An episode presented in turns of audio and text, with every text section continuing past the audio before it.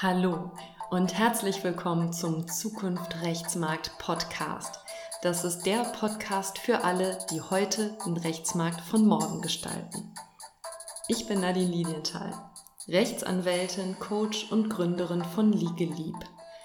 Ich bin heute ja wirklich berührt und freue mich extrem, dass ich ein Interview mit Daniela Weber-Rey mit euch teilen kann.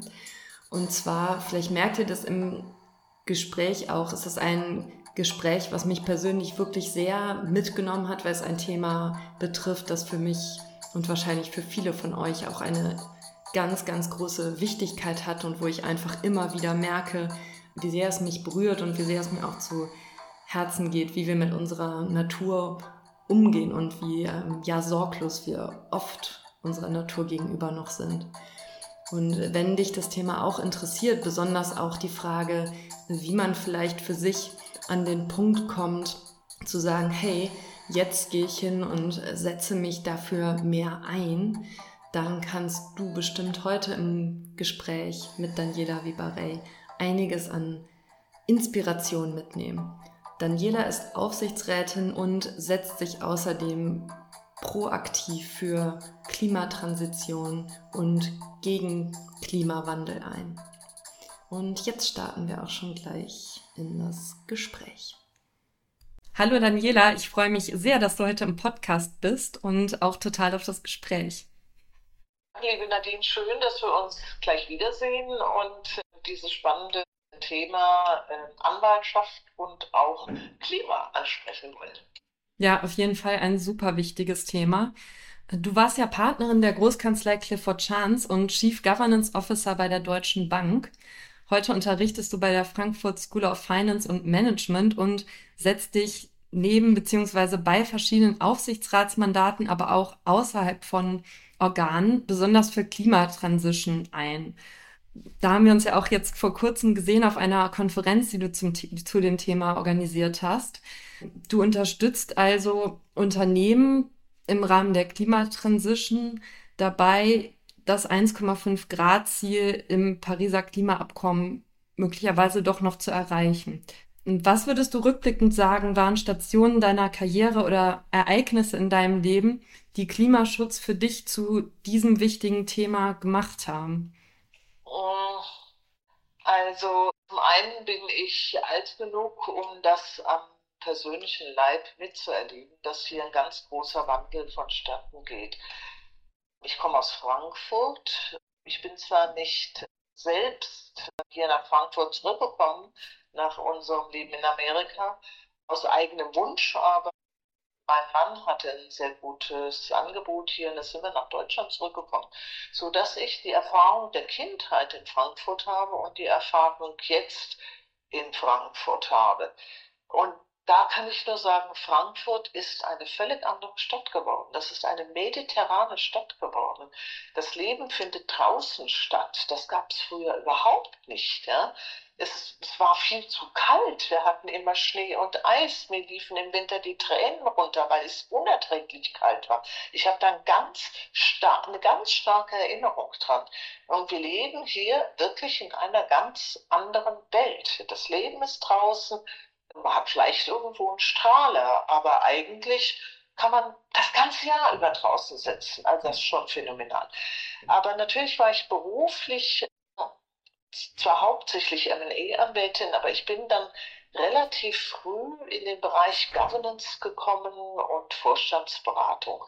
Und Governance hängt ja sehr zusammen dann mit den Themen ESG, also Environmental Social Governance, die äh, großen ja, Einfluss heute haben, weil sie von der Regulatorik so aufgegriffen wurden.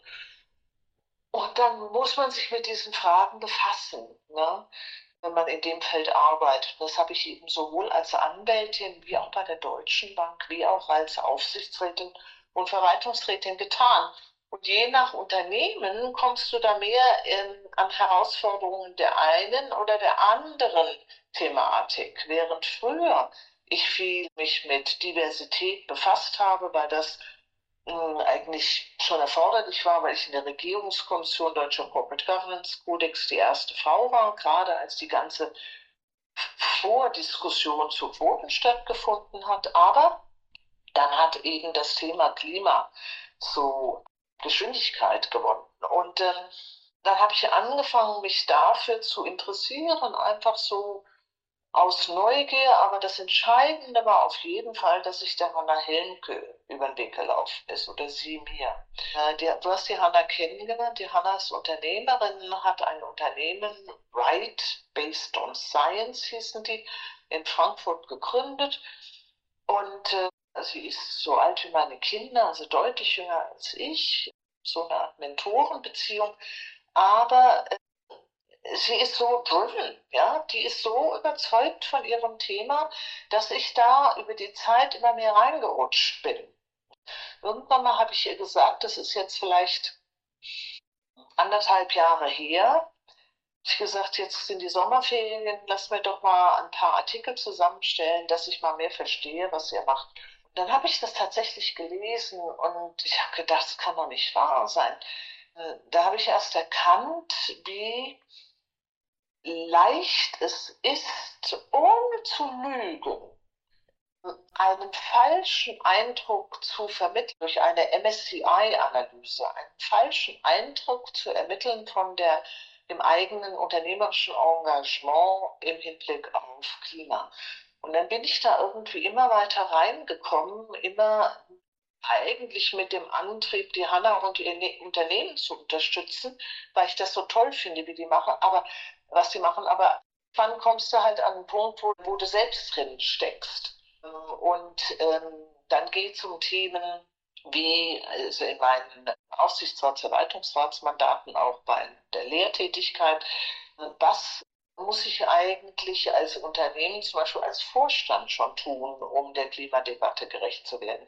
Jetzt ganz mal unabhängig von der kompletten Regulatorik, einfach als ein Gebot der Vernunft. Ich muss die Klimapolitik in meine gesamte Geschäftsstrategie einbauen, in meine Investitionsstrategie, in meine Personalstrategie, in meine Vergütungsstrategie.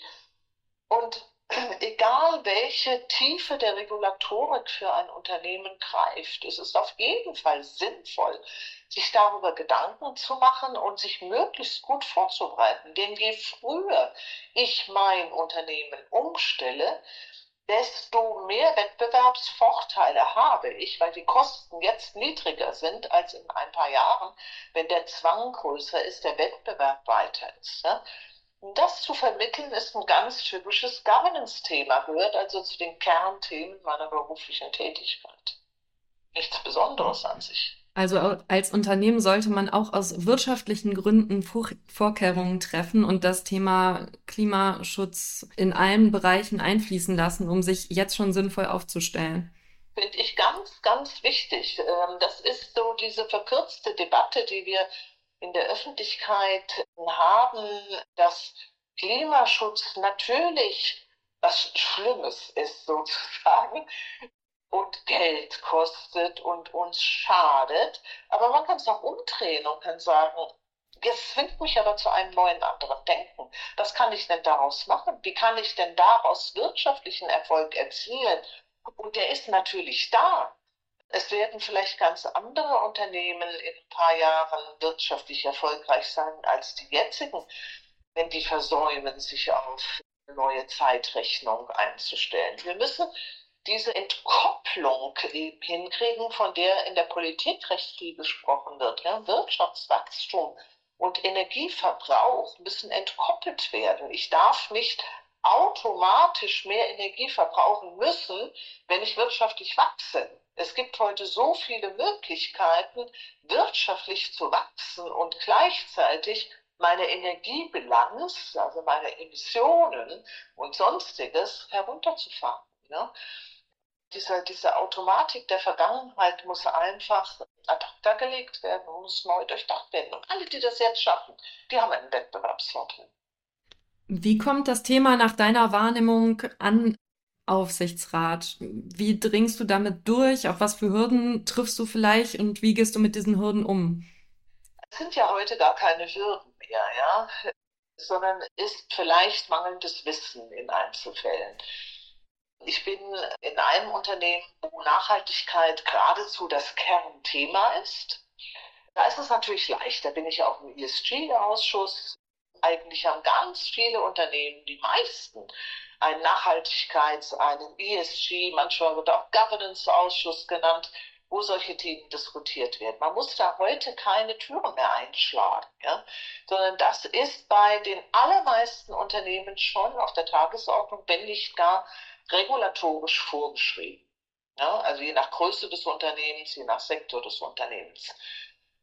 Aber wenn man, ich, ich möchte immer so gerne weglenken von der Regulatorik, weil man sich darin verlieren kann und vor lauter Bäumen den Wald nicht mehr sieht. Wenn man mit gesundem Menschenverstand dran geht, und das ist doch eine Eigenschaft, die wir von jedem Aufsichtsratsmitglied, jedem Verwaltungsratsmitglied erwarten, dass er diesen gesunden Menschenverstand mit viel Erfahrung und Kompetenz einbringt. Dann weiß man doch, dass man da was tun muss. Und dann muss man für das jeweilige Unternehmen schauen, was kann ich jetzt sofort tun? Wie muss ich mein Geschäftsmodell anpassen? Welche Veränderungen muss ich vornehmen? um auf, für die Zukunft richtig aufgestellt zu sein. Ich darf nicht alles Alte zur Seite werfen, ich darf aber auch nicht an Altem festhalten, wenn es nicht mehr in die neue Zeit der, der Klimatransition passt. Und dazu gehört dann einfach erstmal zu verstehen, was passiert denn eigentlich? Wo spiele ich eine Rolle? Ja, und da kommt dieser wichtige Grundsatz der doppelten Wesentlichkeit oder der doppelten Materialität rein. Viele Leute verstehen das nicht. Dabei ist es so wahnsinnig einfach. Ne?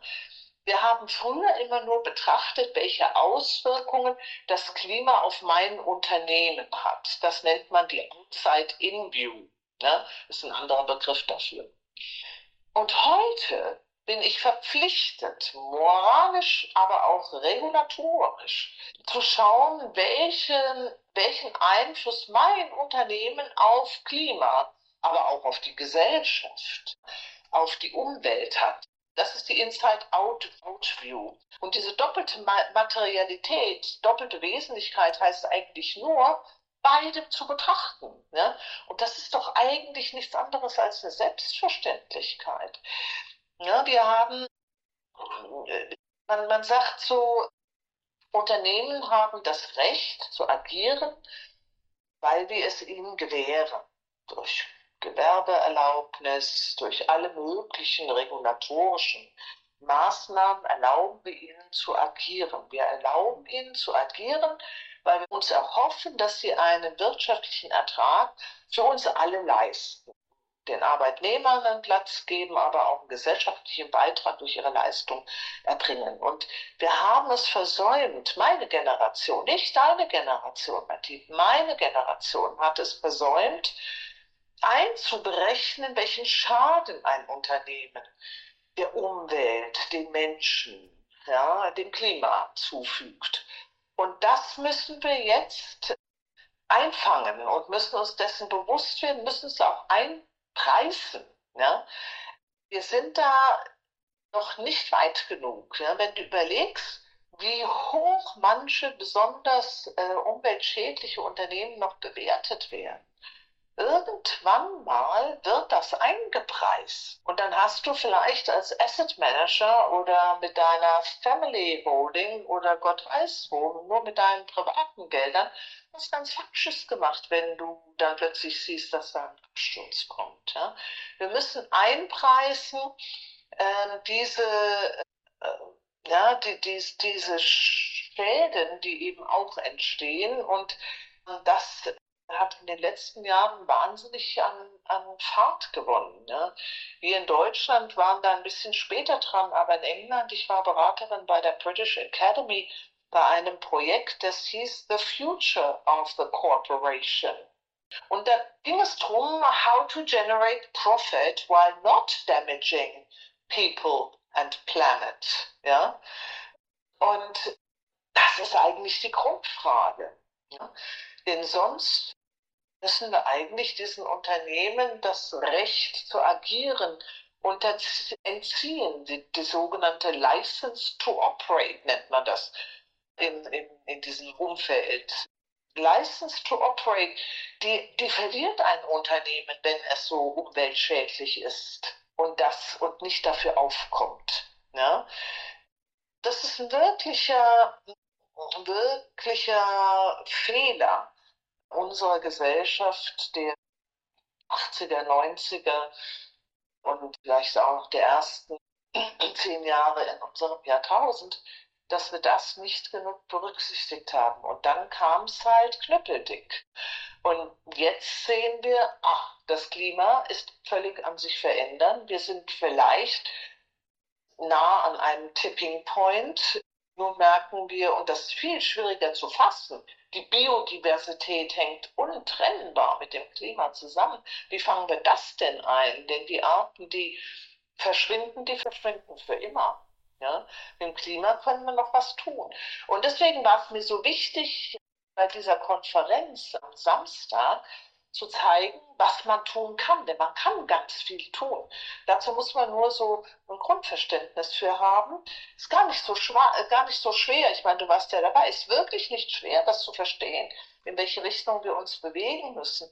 Und ich hoffe einfach, dass immer mehr Menschen sich auf diesen Weg begeben, die Unternehmen begleiten, dabei, dass ganz viele junge Unternehmen ja, in deiner Altersklasse, Startups, die sind so kreativ, wir haben so tolle junge, jüngere Unternehmen, nicht nur Startups, auch, äh, die auch mittlerweile größer sind, die so Tolles leisten und Unternehmen dabei begleiten können, besser sich in Richtung 1,5 Grad zu bewegen, Hilfeleistungsstellen ja, weil nicht jeder so wissenschaftlich da einsteigen kann. Jetzt hast du gesagt, es ist wichtig, dass Unternehmen sich auch mehr Gedanken darüber machen, was bewirke ich eigentlich mit meiner Handlung, was für einen Schaden löse ich potenziell in der Zukunft aus. Wenn wir jetzt uns vorstellen, also es gibt ein Unternehmen, ob das jetzt ein Startup ist oder ein kleiner Mittelständler, das sich vielleicht mit dem Thema bisher noch nicht so beschäftigt hat. Was sind denn so erste Schritte aus deiner Erfahrung, überhaupt mal irgendwo anzufangen? Also der gesunde Menschenverstand. Ja, wenn du irgendwelche Abfälle produzierst und die irgendwo hinschmeißt, wo sie nicht hingehören, dann verstößt du heute wahrscheinlich schon gegen gesetzliche Vorschriften.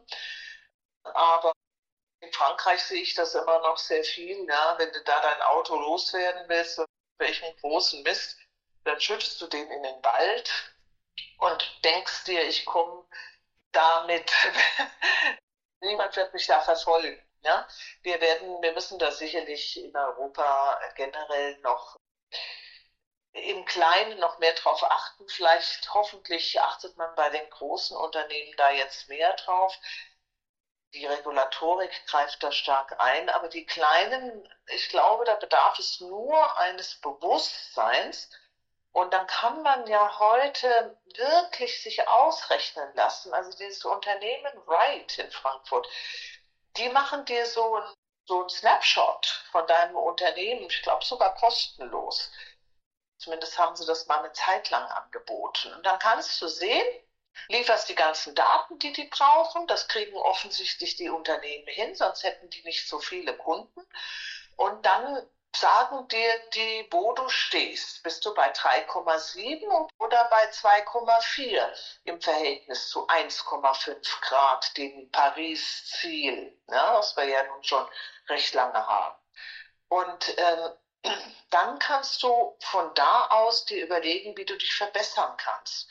Und das Interessante ist, oder was ich beobachtet habe, ist, wenn man sich dann verbessern will, dann ist das gar nicht so einfach. Man muss sich da wirklich Gedanken machen. Ja?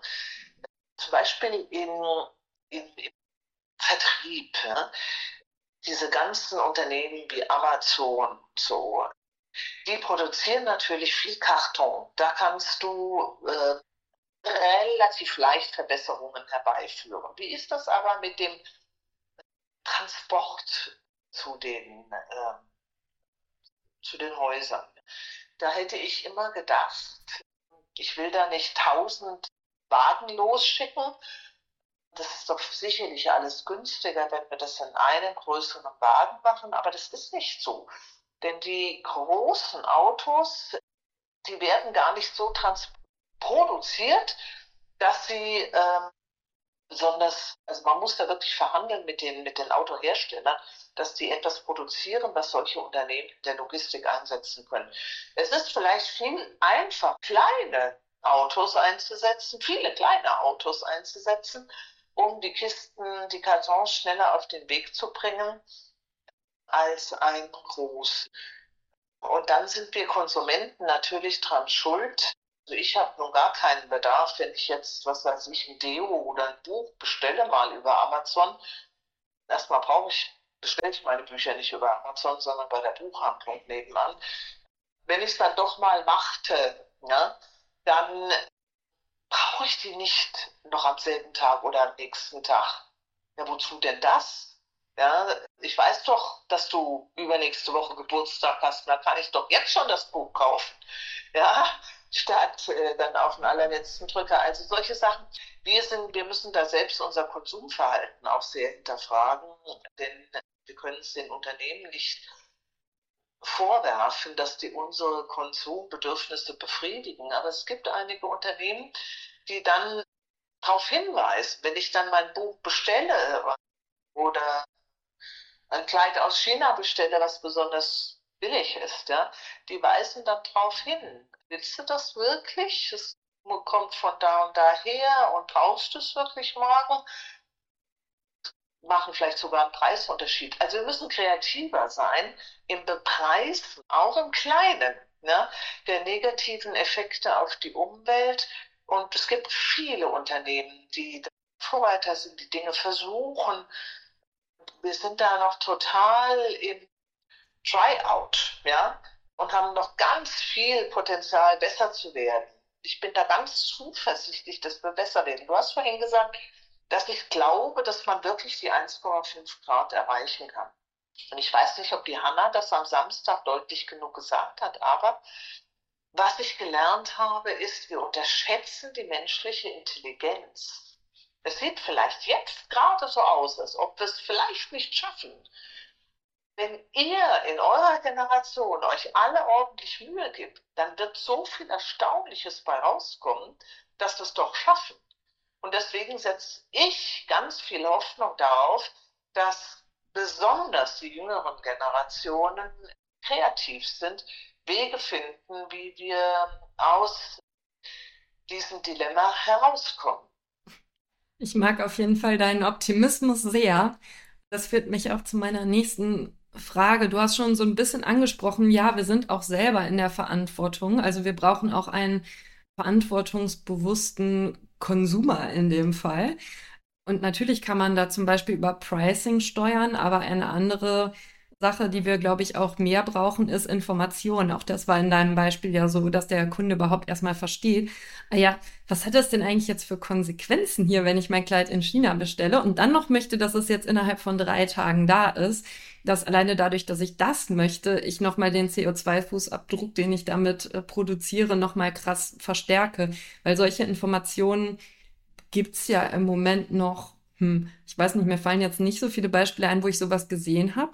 Und ich glaube zumindest, also für mich kann ich sagen, dass es auf mich einen Einfluss hätte, wenn ich etwas bestelle und solche Informationen bekommen würde, dann vielleicht doch zu sagen, ja, okay, ist eh ein bisschen teuer und brauche ich es jetzt wirklich so schnell, dann nehme ich mal die andere Option.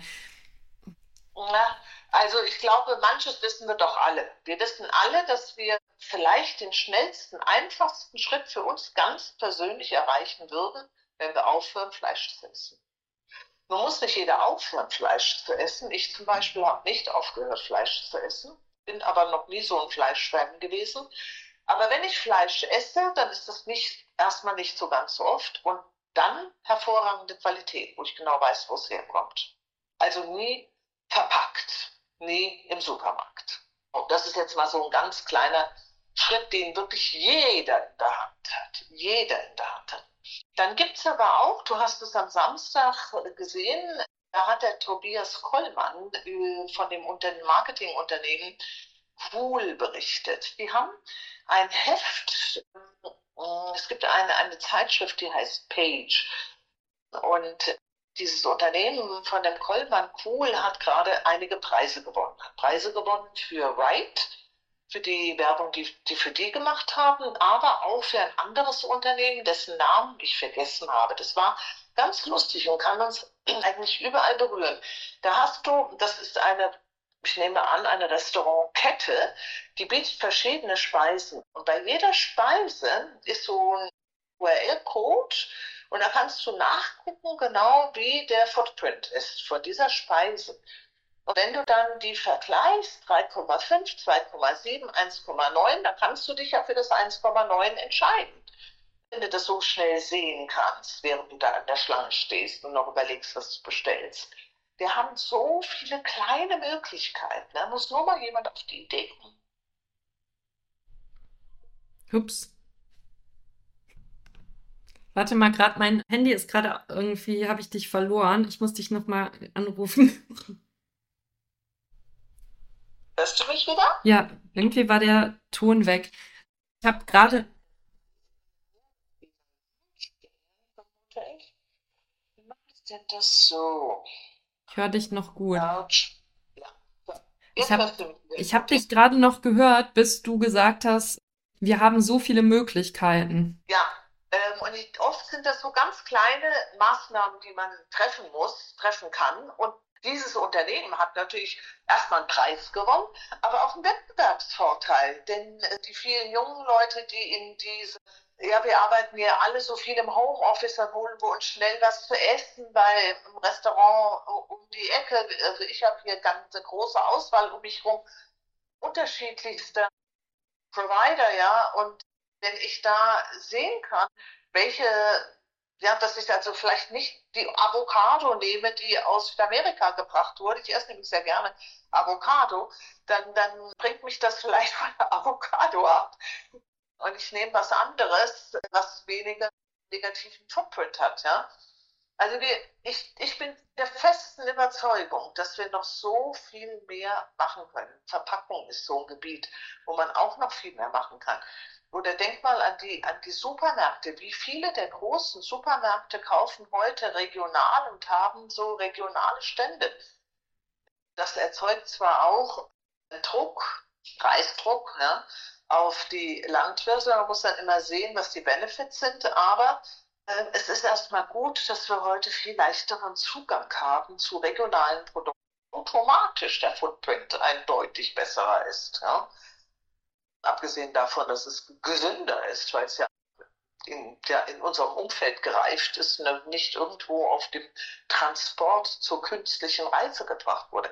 Also es gibt, ich meine, dass es noch ganz, ganz viele Möglichkeiten gibt und muss so ein bisschen auch mit Druck gearbeitet werden. Ich finde es zum Beispiel durchaus gut, dass der die Regulatoren auf die Idee gekommen sind, auch den Finanzsektor Druck zu machen. Denn wenn ich da Druck mache, dann kommt halt nicht das Geld bei den Unternehmen an, die nicht nachhaltig sind, weil die Banken verpflichtet sind, sich auf dem Weg ganz klar transparent zu verhalten und Rechenschaft abzulegen ihren Organen und den Aufsichtsbehörden das ist gar nicht so einfach für die Banken, dann ihre Unternehmen anzuschauen. Die gehen alle durch ihre Unternehmen, auch die Stammkunden durch, ja, und schauen, welche sind denn wirklich nachhaltig. Das ist natürlich im Interesse der Unternehmen, weil irgendwann mal ein Kreditrisiko entsteht, wenn die Bombe platzt und gepreist wird, was da wirklich bepreist wird in den Kurs, was äh, oder vielleicht sogar ein Unternehmen angegriffen wird von Aktivisten und plötzlich gar nicht mehr so erfolgreich ist. Also man muss das, man ist ja schon kreativ. Also die Regulatoren, ich habe das damals erstmal gar nicht verstanden. Ja, warum gehen die eigentlich so gegen die Banken? Da war ich noch Anwältin. Dann war natürlich, als ich dann äh, erst bei der BNP und dann bei der Deutschen Bank war, jetzt bei der HSBC, da ist natürlich, da merkt man das natürlich, ja, herausfordernd das ist aber auch, wie viel erreicht werden kann und wie klug das eigentlich war, von den Regulatoren da anzusetzen, ja, hinsichtlich der Nachhaltigkeit. Hm. Jetzt haben wir ja schon, oder du hast ein paar Sachen genannt, die jeder individuell tun kann. Ich glaube, bewusst als Verbraucher agieren, sich fleischfrei ernähren, das sind ja auf jeden Fall so Dinge. Wir hatten im Vorgespräch ja auch gerade schon darüber gesprochen, den persönlichen CO2-Footprint zu reduzieren und zum Beispiel, indem man häufiger den Zug nimmt oder statt, indem man häufiger den Zug nimmt, statt zu fliegen, so. Ja. Ähm, was ist es denn möglicherweise, was auch gerade Juristen und Juristinnen tun können, etwas zum Klimaschutz beizutragen? Zum einen ist das natürlich das, was jeder Mensch tun kann, aber gibt es aus deiner Sicht auch noch vielleicht einen Bereich, wo wir gerade aus dieser Profession einen besonderen Beitrag leisten können? Also ich denke, da kann man vielleicht drei Aspekte nennen. Erstens äh, sind ja Juristen Menschen, die ewiges, ewiges Lernen, einem ewigen Lernen sich verschrieben haben. Sie tun sich also leichter, wenn sie neugierig von Natur aus sind. Und ich denke, die Neugier der Menschen ist Voraussetzung dafür, irgendwie am Ball zu bleiben und sich selbst zu entwickeln im, im aktuellen Umfeld eben dieser wesentlich größeren Awareness, dieses Bewusstsein Bewusstseins hinsichtlich der Dringlichkeit eines äh, Klimawandels und der Bedeutung einer Klimatransition der Unternehmen, also Neugier. Das zweite ist Information. Wir haben irrsinnig viel Daten. Das war ja ganz spannend am Samstag zu hören, dass man heute im Vergleich zu von nur jetzt zu vor zwei Jahren, vor fünf Jahren unglaublich viel mehr Daten hat, die man einsetzen kann, um urteilen zu können, die Themen Klimawandel und Biodiversität, die Schädlichkeit, die Möglichkeiten der Veränderung, äh, geschieht was Gutes oder nicht. Also die Daten sind da. Wir müssen sie vermitteln. Und denn immer wenn, wenn schwarze Löcher da sind, das weiß man einfach so aus den ja, also aus dem allgemeinen Wissen, wenn man, wenn man etwas nicht versteht, nicht durchdringt, dann fühlt, füllt sich das mit negativem Denken. Wir müssen also diese schwarzen Löcher füllen mit Wissen darüber, was der Ist-Zustand ist und darüber, wo wir jetzt schon hingehen können. Und ganz viel kann gemacht werden, worüber wir vorher gesprochen haben. Juristen da meine ich ähm, schon, weil sie ja zum ewigen Weiterlernen verpflichtet sind und an dem Thema Nachhaltigkeit, Sustainability, ESG, CSR, nee, you name it, ja, nicht vorbeikommen.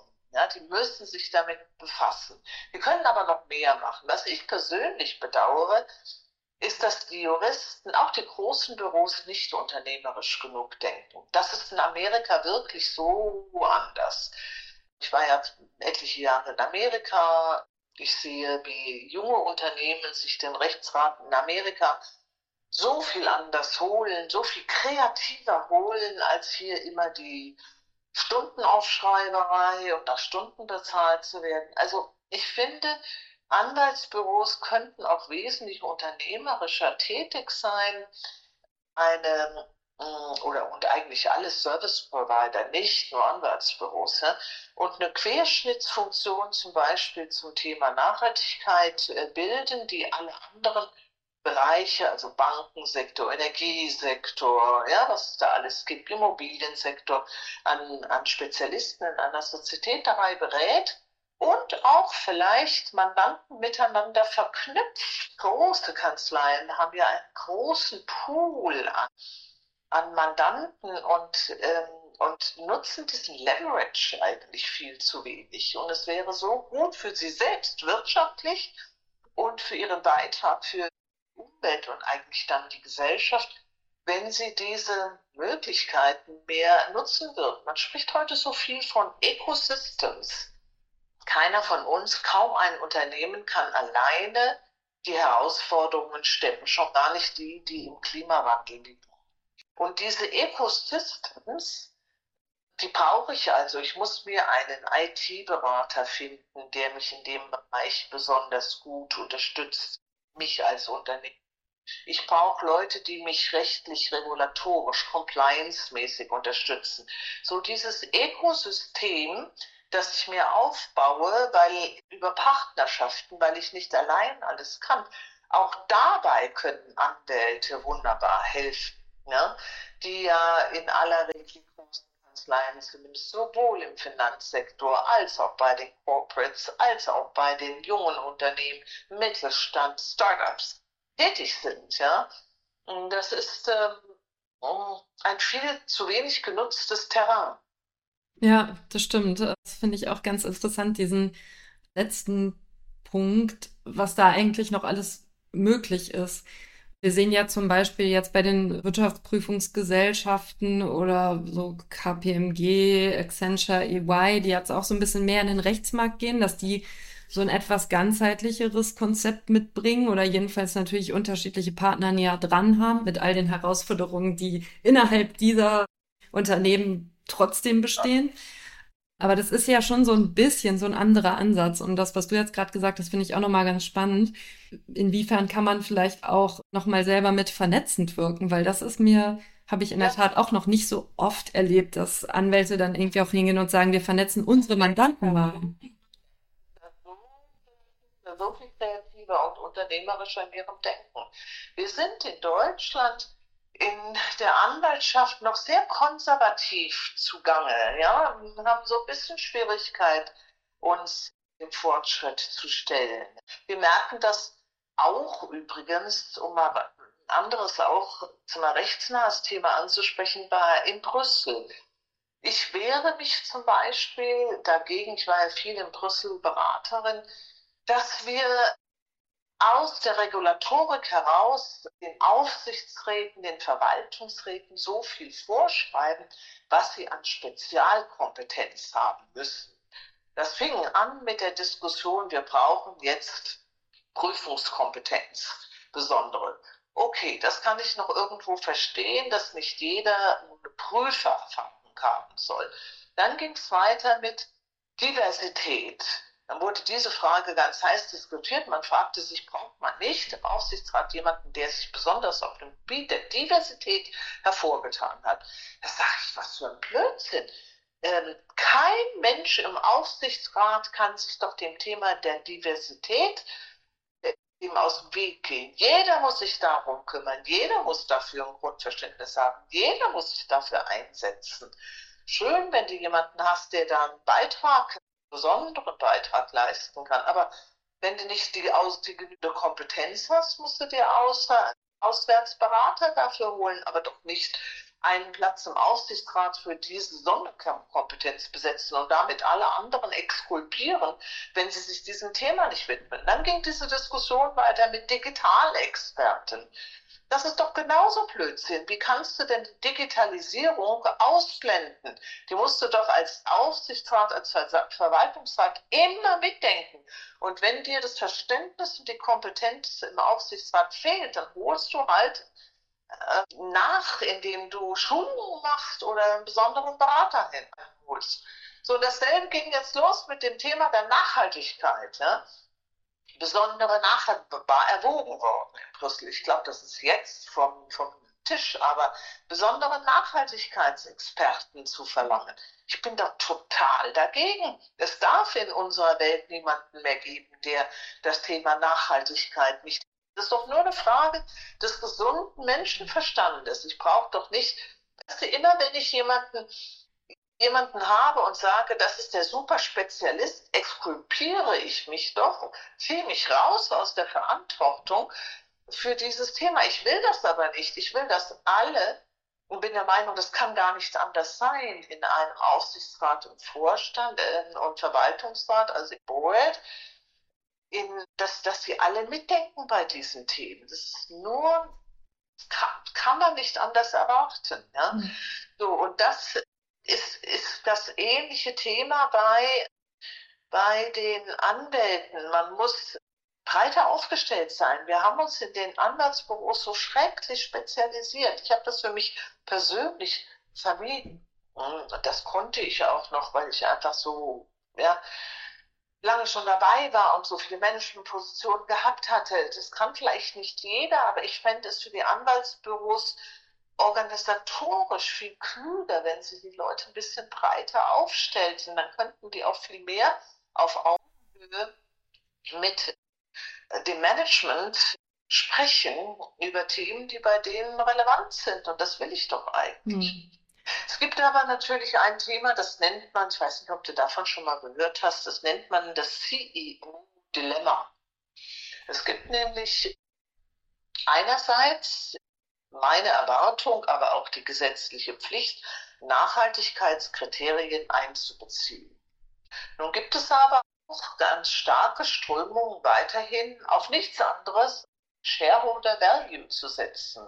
Also nicht die Stakeholder alle einzubeziehen, sondern die Shareholder, also immer den Aktionären, den Aktionär primär im Blick haben und Maximum Return weiterzugeben im Wege der Dividende an den Aktionär und Wertsteigerung natürlich. So als CEO, wenn du da unter Druck bist, dieses Shareholder-Denken, und das haben wir natürlich auch in Amerika noch sehr verbreitet und die Amerikaner bringen das dann auch immer wieder mehr. Warte mal, jetzt bin ich, ich bin wieder rausgeflogen hier, warum auch immer. okay, ich rufe nochmal an.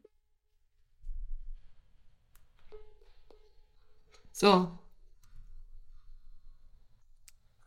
Ich habe auch wieder den Lautsprecher.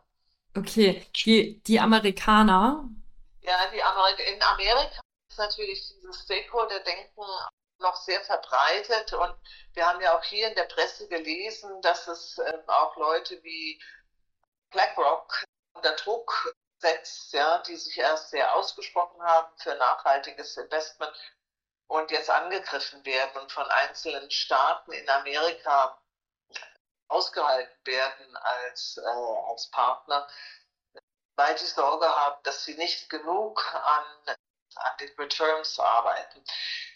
Das ist natürlich sehr schwer, die Balance da richtig, richtig zu finden und dieses CEO-Dilemma CEO zu lösen. Aber am Ende ist das ein Kurzfrist-, Mittelfrist-, Langfrist-Thema. Ne? Wenn ich mich zu sehr dem kurzfristigen Return-Denken verschreibe, dann ver dann verpasse ich vielleicht den Zug, das Unternehmen mittel- und langfristig auf der richtigen Spur zu halten. Und ich finde, so kann man eigentlich immer argumentieren. Das heißt nicht, dass man die Aktionäre ignorieren soll und alle Erträge wie jetzt besonders nachhaltiges Bauen oder Produzieren setzen. Aber wir alle könnten halt viel tun, ohne gleich die Perfektion erreichen, also uns auf den Weg zu 1,5 Grad bewegen und nicht, ja, nicht die Aktionäre dabei vergessen. Ja. Mhm. Das halte ich schon, äh, halte ich schon für wichtig. Aber das ist ein ganz ähm, anerkanntes anerkanntes Governance-Thema und stellt natürlich einzelne Vorstände vor große Herausforderungen. Und ich weiß nicht, ob du es gelesen hast, aber ich glaube, der Marco Becht hat es am Samstag erwähnt. Es gibt gerade wieder eine neuartige Klage gegen Shell. Shell war, die, Aktivisten hatten gegen Shell geklagt und waren gescheitert mit irgendwas. Jetzt sind sie nicht gegen die Gesellschaft gegangen, sondern gegen den Vorstand und haben gesagt, du hast gegen deine Pflichten verstoßen. Jetzt müssen wir mal abwarten, was dabei rauskommt. Denn wenn das Risiko persönlicher Haftung der Vorstände besteht, wenn sie sich nicht unter Abwägung der aller Umstände auf dem richtigen Weg in Richtung 1,5 Grad machen, also Wettbewerbsvorteile durch schnelles Umstellen auf die Klimatransition nicht wahren, und wenn das zur persönlichen Haftung führen könnte, das würde natürlich sehr viel bewegen. Ist so eine Sache, denn das ist natürlich, also die Vorstände stehen schon vor irren Herausforderungen. Und am Ende wollen wir, dass das Unternehmen gut funktioniert. Man muss halt immer bei jedem einzelnen Fall sehen, welche, was kann ich selbst verbessern? Und jeder kann, jedes Unternehmen kann verbessern auch in Sachen Klima und Umwelt. Ja? Wahrscheinlich viele auch in, in Sachen Diverse, Biodiversität. Wir haben ja gehört, dass das wichtigste Thema bei der Biodiversität, das hat der Herr Hickler erwähnt, ja? Land Use ist. Wie gehe ich mit dem Land um, ohne dass ich gleich das Land aus einem natürlichen Zustand äh, in eine Verstädterung oder in einen, was weiß ich, landwirtschaftlich, großen landwirtschaftlichen Betrieb einführe, der eben nicht nur positive Seiten hat für die Biodiversität. Wir müssen viel mehr hören auf diese vielen engagierten Spezialisten, die es auch auf dem Gebiet der Biodiversität mittlerweile gibt. Das Senckenberg, die Senckenberg-Gesellschaft in Frankfurt ist da ja ein ganz herausragende, eine herausragende Institution, die über ganz viel Information verfügt und diese versucht auch weiterzugeben. Ja, wir müssen die viel breiter nutzen in unserem Bestreben, die Unternehmen auf die 1,5 Grad zu führen. Hm. Also, was du gerade gesagt hast über das CEO-Dilemma, finde ich auch ganz spannend, sich das mal in den Kanzlei- oder Großkanzlei-Kontext zu denken, weil da ist es ja auch so ein bisschen so, es gibt so viele Eigeninteressen auch an hohen Ausschüttungen, dass das ja auch Investitionen in die Zukunft durchaus beschränkt. Und ich finde, dass man bei vielen Kanzleien das auch merkt, wenn man sich anguckt, wie die so arbeiten und was da so passiert, um Prozesse zu verbessern. Vielleicht auch im Hinblick auf solche Klima- und Umweltthemen sehe ich da auch noch einen ganz schön großen Entwicklungsspielraum. Was ist da deine Wahrnehmung von dem Sektor? Ähm, also zwei Aspekte finde ich da wichtig. Erstens haben alle Anwaltskanzleien, auch die großen, im Moment befinden sich in einem richtigen War for Talent. Das ist so. Da hat sich der Hebel komplett umgelegt. In meiner Generation haben wir alle Schlange gestanden vor den großen Kanzleien und waren ganz selig wenn wir da einen Job gefunden hatten und eben Tag und Nacht arbeiten durften. Ja, also ich habe das nie als ich habe das nie kritisiert, sondern ich habe immer sehr, sehr gerne eben extrem viel gearbeitet. Heute, da frage ich das schon ein bisschen mehr. Aber heute ist der Hebel ganz auf der anderen Seite. Also wenn ich deine Generation betrachte, die wollen nicht mehr äh, jeden Tag im Büro sitzen und du hast es vorhin den Tunnelblick genannt, ja. Also nur bei, bei, bei Dunkelheit rauskommen und, und gar, gar nichts mehr sonst machen können. Äh, und die haben es in der Hand, einfach weil wir die demografischen Entwicklungen so haben, wie sie sind. Und das wird sich auch nicht mehr umdrehen.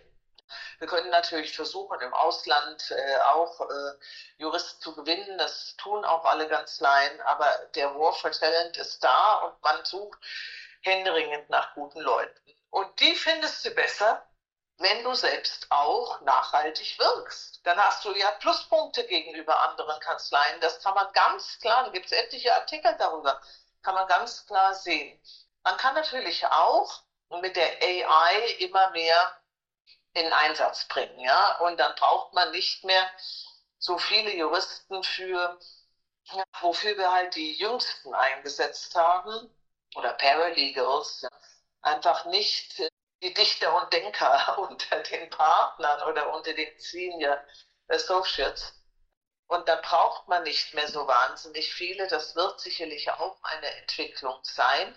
Aber man muss sich auch fragen, ob sich nicht die Anwaltsbüros da wirklich auch verändern werden. Ja?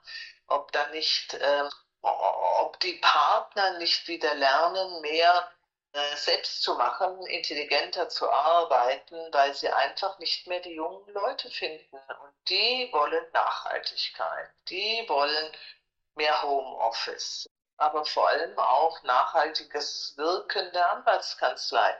Bei den Banken ist das auch spürbar. Ne?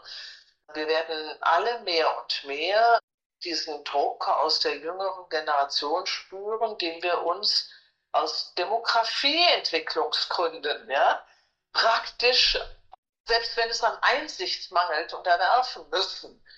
Und das gibt euch ja einen gewaltigen Hebel, Änderungen herbeizuführen. Wenn ihr da gezielt bewusst handelt, ja, dann könnt ihr da ganz viel Veränderung erreichen. Da bin ich total zuversichtlich. Glaubst du, dass die Veränderung jetzt insbesondere mal auf Kanzleien bezogen dann hauptsächlich daraus kommen wird, dass sie im War of Talents siegen wollen und sich vielleicht ein gutes Employer-Branding verpassen möchten im Bereich Sustainability, Klimaschutz? Oder siehst du auch darüber hinaus oder daneben stehende andere Motivationen und Bewegungen? Also ESG wird wahrscheinlich auch eine sein, aber gibt es auch so eine intrinsische Motivation? Also ist das ja, was, was du wahrnimmst im Markt? Unternehmen, jede Anwaltskanzlei besser da wenn du von dir sagen kannst, dass du ein Spezialistenteam für diese Themen hast. Denn keiner deiner Mandanten kommt heute noch ohne Beratung auf dem Gebiet der Nachhaltigkeit aus. Also das brauchst du ja zwingend. Und so, und dann willst du ja weiterhin erfolgreich sein und dich abheben von anderen. Du willst bei irgendwelchen Rankings ganz vorne liegen. Und das kannst du ja tun, indem du innovativer in diesen Themen Nachhaltigkeit bist und das ohne Greenwashing, aber kommunizierst, ist ja völlig legitim zu kommunizieren, dass man sich für diese Themen besonders einsetzt. Und dann zieht man automatisch die Unternehmen an, die ja selbst unter einem wahnsinnigen Druck stehen. Ja? Den Anwaltsbüros wird es noch nicht vorgeschrieben. Den Wirtschaftsprüfern, die ja in die ganzen Prozesse bei den Unternehmen zwangsweise als Abschlussprüfer zumindest einbezogen sind, und als solche Sondergutachter, ne, dann äh, die sind äh, unmittelbarer betroffen, aber die Anwaltsbüros wollen ja auch nicht zu viel abgeben an die anderen Service Provider, wenn sie das selbst machen können. Ich selbst habe sehr bedauert, als ich dann im Unternehmen war, wie, wie, wie viel erfolgreiche andere Service Leister, Dienstleister darin sind, breite Angebote an die Unternehmen zu machen als die Anwaltsbüros, obwohl die eigentlich genauso gut äh, da helfen konnten. Da haben dann immer die Unternehmensberater die Anwälte eingekauft, statt dass die Anwälte das Mandat in der Hand haben und dann noch irgendwie andere Berater mit hinzuziehen für das Mandat. Das wäre ja genauso gut möglich. Also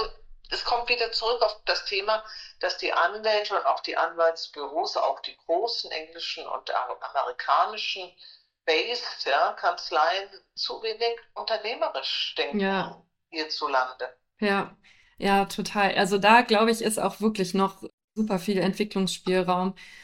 Ich habe da selber auch für einige verschiedene Startups schon gearbeitet und wenn man sieht, wie da die Dinge funktionieren in so einem kleinen Mikrokosmos, wo auch alles schnell, neu, innovativ, agil ist und man so diesen Gedanken, diesen Samen mal nimmt und überträgt auf die Anwaltschaft, da sind, glaube ich, dann noch ganz andere Dinge möglich. So ein Punkt wäre für mich auch zum Beispiel Rechtsdienstleistungen eher in Produkten zu denken. Das nochmal zu dem breit aufgestellt, was du vorhin gesagt hast.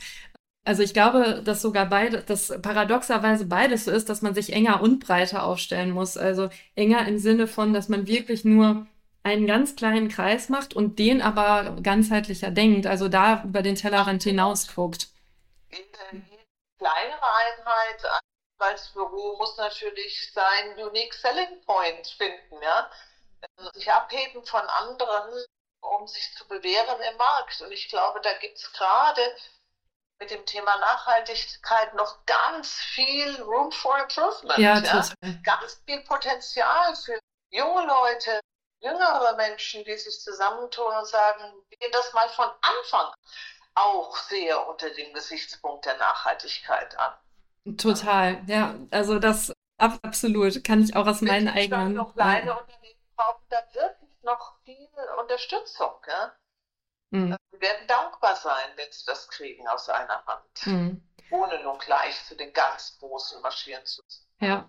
Ja, du hast jetzt wir haben es schon so ein bisschen durchklingen lassen. Ich würde auch, also ich könnte mich ewig noch weiter unterhalten muss aber ja leider leicht langsam zum Ende kommen und habe noch eine letzte Frage an dich und zwar in Bezug auch auf das, was wir jetzt schon besprochen haben. Inwiefern glaubst du, wird sich das Berufsbild von Juristen und von Juristinnen verändern müssen, auch um den Herausforderungen, die der Klimawandel mit sich bringt, begegnen zu können? Also ich bin ganz sicher und sehe das ja in meinem Umfeld bei der jüngeren Generation ganz stark, äh, ganz sicher ändern in Anwaltskanzleien. Also dieses Hamsterrad äh, wird einfach nicht mehr akzeptiert. Man kriegt nicht mehr die jungen Leute. Man muss kreativ darüber nachdenken, wie man effizienter arbeiten kann unter Verwendung der AI, unter verbessertem Umgang mit den jungen Leuten, die wiederum äh, ausbilden dazu, zu Themen wie Nachhaltigkeit, wie Digitalisierung, äh, selbst schneller auf Vordermann zu kommen, damit sie, weil sie ja zukünftig nicht mehr nur in Due Diligence festhängen auf der Käufer- oder Verkäuferseite oder, oder lange Finanzierungsverträge lesen. Natürlich bedarf es da auch immer, egal welche AI man einsetzt, äh, der äh, der Anwälte, die da drauf schauen, aber vieles, vieles, vieles wird sich wesentlich intelligenter machen lassen.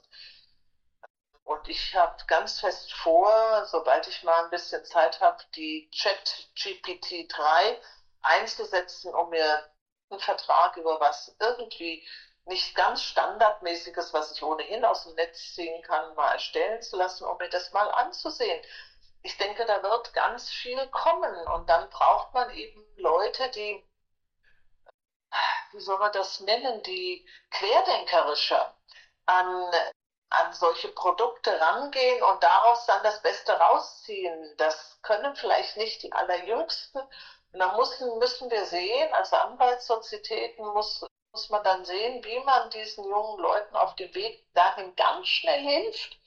Einfach weil man diese einfachen Hilfstätigkeiten in dem Sinne nicht mehr so benötigt und die Mandanten werden auch dafür einfach nicht mehr bezahlen. Ja. ja.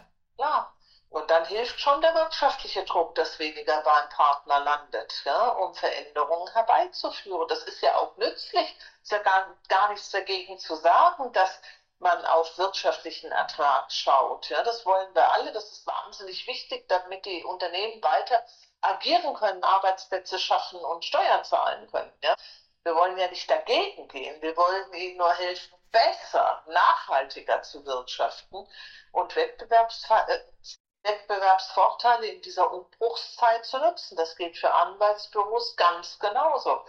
Vielleicht tun sich neue Einheiten damit leichter als die ganz großen Schiffe zu bewegen, die einfach ein, ja, Verfahren haben, die, die sie nur schwer, vielleicht schwerer ändern können. Ja?